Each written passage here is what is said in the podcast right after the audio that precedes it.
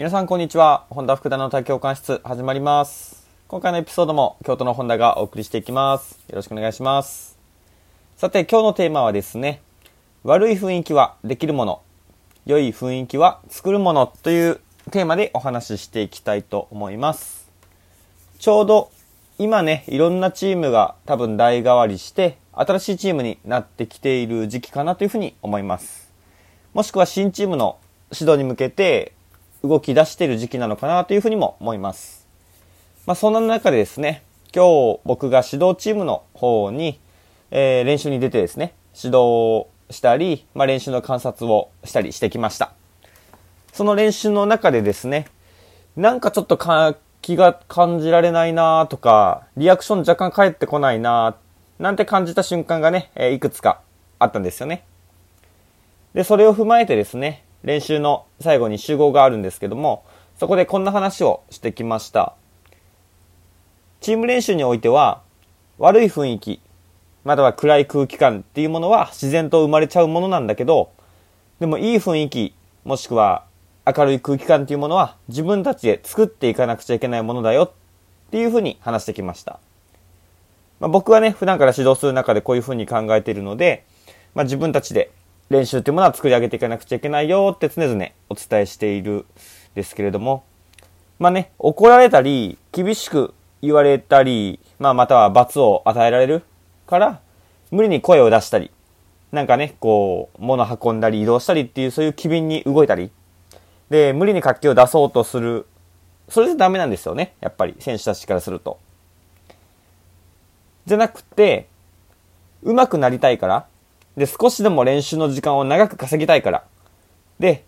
そのためにじゃあ機敏な行動を心がけましょう。であったり、チーム全体で成長したいから、もっと上に行きたいから勝ちたいから、だからチームメンバー同士で声を掛け合ったり、っていう風にしていきたいんですよね、本当はね。で、それが総じて、まあ、結果的にですよ、活気のある練習環境を作っていくことにもなるはずですね。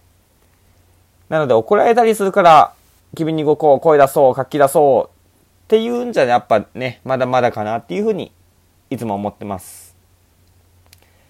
まあ、と言いつつね、でも集団って難しいんですよね。普段指導する中でよく思うんですけれども。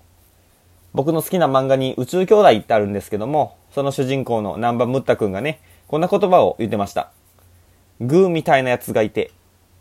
チョキみたいなやつがいて、パーみたいなやつがいる。誰が、ドイツが強いかなんて知ってるやついるかみたいなこと確か言ってたんですよね。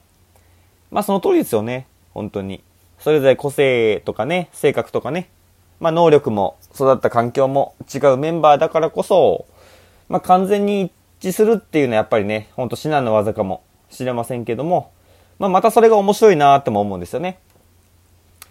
この前の年末ですね、ウィンターカップで優勝しました、えー福岡大大堀がね、テーマにしていた主張と尊重。まあこれもね、一種それに近いのかなっていうふうに、ね、あの、今日の指導を踏まえて思いました。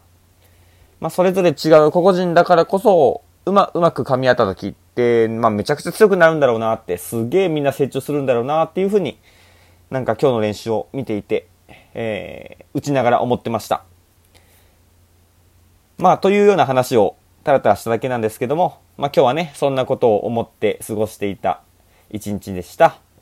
まあ特にまとまりはありませんが、何か参考にしていただけると嬉しいです。ではまた次回のエピソードでお会いしましょう。京都の本田がお送りしました。さよなら。